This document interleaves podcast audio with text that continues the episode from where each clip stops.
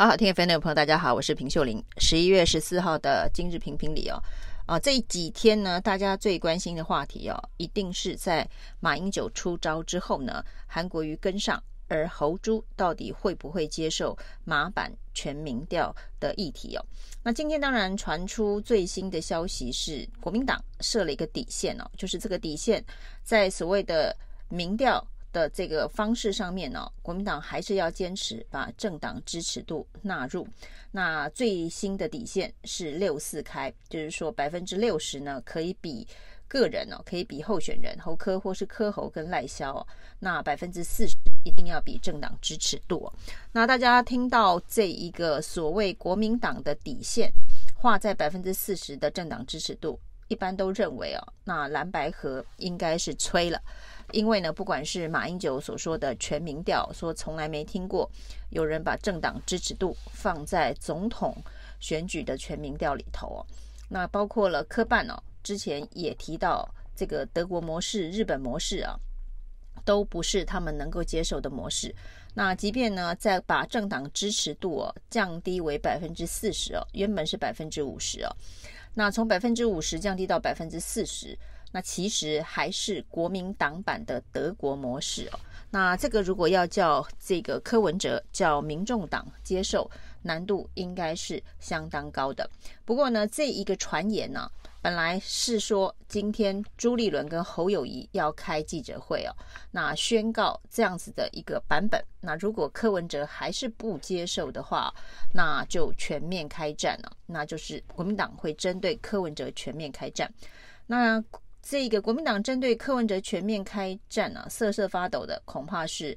蓝营的小鸡们呢、那一旦呢，这一个侯科全面开战，绝对会波及所有立委选区的蓝营小鸡们。那很多地方呢，是需要靠蓝白，需要靠非绿选票的共同支持，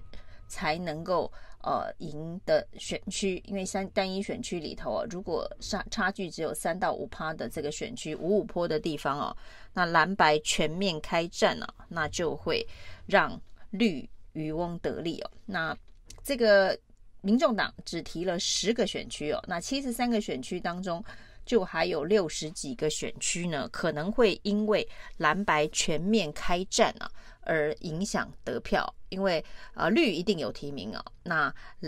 白没提名的地方呢，在蓝白全面开战的状况之下，这个非绿阵营在野的选票能够开出多少的比例？这就是马英九所说的，一旦没有跟柯文哲合作的话，蓝白没有合作的话，那其实最危险的是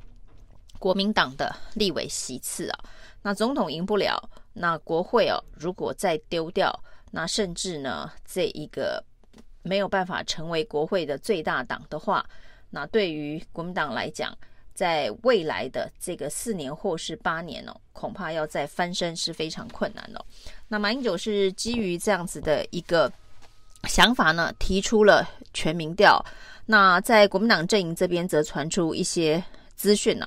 那这两天的这个资讯，包括了前立法院长王金平透过前国民党秘书长李乾龙的这个转述啊，那提到就是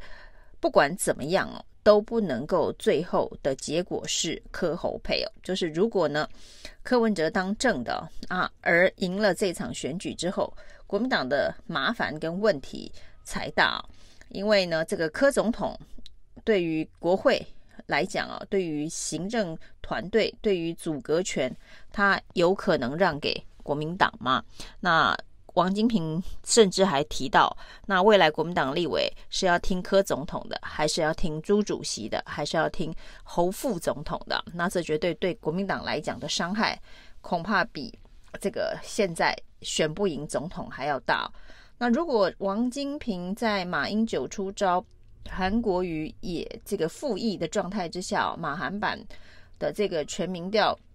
方式来势汹汹的状态之下，所讲的这番话，是过去这一段期间以来蓝白和政党协商或是黄金会的一个基本态度的话，那还真的被柯文哲说中了。就是呢，国民党上上下下侯朱金在想的是怎么赢过柯文哲，而不是怎么赢过赖清德。赢过赖清德似乎不是一个最重要的事情哦。那怎么赢过柯文哲，才是过去这段期间以来黄金会政党协商蓝白合的一个底线。那至于国民党说呢，可以做负的。这样子的一个事情的前提是用了这个他们的日本模式，或者是德国模式，或者是所谓的民主初选、开放式投票，那已经都先计算好了，这个结果已经非常确定，万无一失，侯友谊绝对是可以赢过柯文哲。那没想到马英九出了这一招。侯柯配跟柯侯配，呃的全民调，这个对于侯友谊来讲是会有风险的，所以呢无法接受，不能接受马韩版的这一个全民调的建议，原因是因为侯友谊有可能输掉，那侯友谊一旦输掉，那柯文哲跟侯友谊的柯侯配万一赢了。那未来的种种对国民党来讲的麻烦，或是呃被并吞吃掉的风险，才是此时此刻没有办法接受马韩版全民调建议的原因。我是正正钱正直正义正能量最实在最可靠的好立委。新竹市立法委员选举，恳请集中选票，唯一支持郑正钱。如果是因为基于对于柯文哲不信任的话，那这大家又要回来问一个问题：那为什么一开始要高喊蓝白合？那如果这个合作对象呢，从头到尾都不是值得信任合作的对象的话，那为什么还可以签出四大共识？然后未来在这一个联合执政、联合内阁，还有种种政策合作的这个政党协商的共识？当认定柯文哲不是一个值得信任的合作对象，却可以签下这么多的协商共识哦，这本身不是也相当的矛盾吗？那针对这个国民党内部现在乱成一团的状态之下，柯文哲提到的是，如果呢有机会跟朱立伦继续谈蓝白合的话，希望马英九当见证人哦。显然，柯文哲对于跟国民党谈判过程当中。呃的这种种的呃密室，或是这种种的谋略啊，那现在呢，看来是有一点不耐烦了。那所以希望马英九来当见证人呢。那马英九办公室也非常短的时间之内立刻的回应啊，如果朱立伦同意的话，这个马英九可以配合当这一个呃侯朱科会面的这个见证人呢。那虽然这件事情呢，侯友谊感觉被马英九突袭，甚至有一些这个侯友谊的支持者认为侯友谊从被提名到现在啊，都非常的委屈，非常的可怜。但是就总统大选的这一个选举的战斗值、战斗力来看呢，所谓的很可怜的这个同情票啊，是很难赢得最终的大选的。那所以呢，谁能够展现在选战当中的战斗力，恐怕才是应该蓝白如果真的要谈合作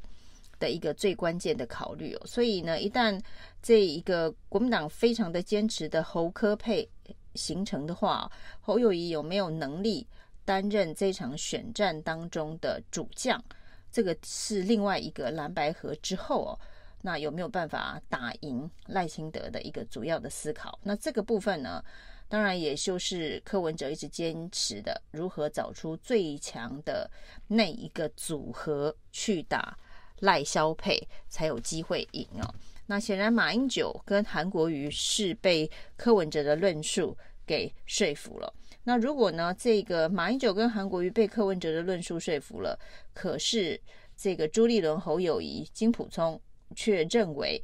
这个不能够让柯文哲当正的这件事情哦，才是国民党目前优先顺位最前面的目标，而不是如何把赖清德打败的话，那柯文哲在不会接不接受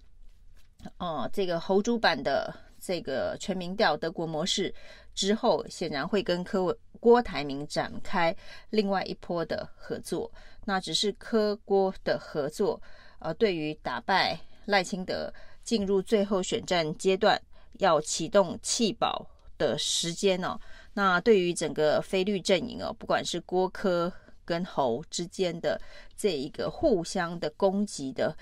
火线，恐怕会非常的猛烈哦。那国民党的小鸡会不会成为烤架上面的这个小鸡被烤焦哦？那也是这场选举当中最后呃一局，在一月十三号的时候，那苦果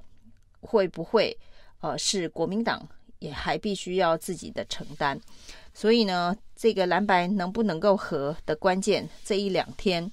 目前呢，所谓的六四开哦，国民党并没有最后正式的宣布，那是不是六四开，或是有其他种开法？那甚至呢，这一个市话手机的比例是不是有另外一种？那朱立伦所说的三比啊。对比、互比跟占比啊，那分别指的是什么？那对比呢，应该是这个配对式的这个比比较没错。那互比指的是政党支持度，还是呢这一个侯科之间的这个互比啊？那至于占比，指的是手机市话，还是指的是这个政党支持度以及候选人啊？那这些内涵。如果双方都还在讨论的话，那代表有可能在某个时间点达成共识，但是时间上的紧迫性，也许会让共识达成却无法执行，这是另外一个非常可能的风险。以上今天的评评理，谢谢收听。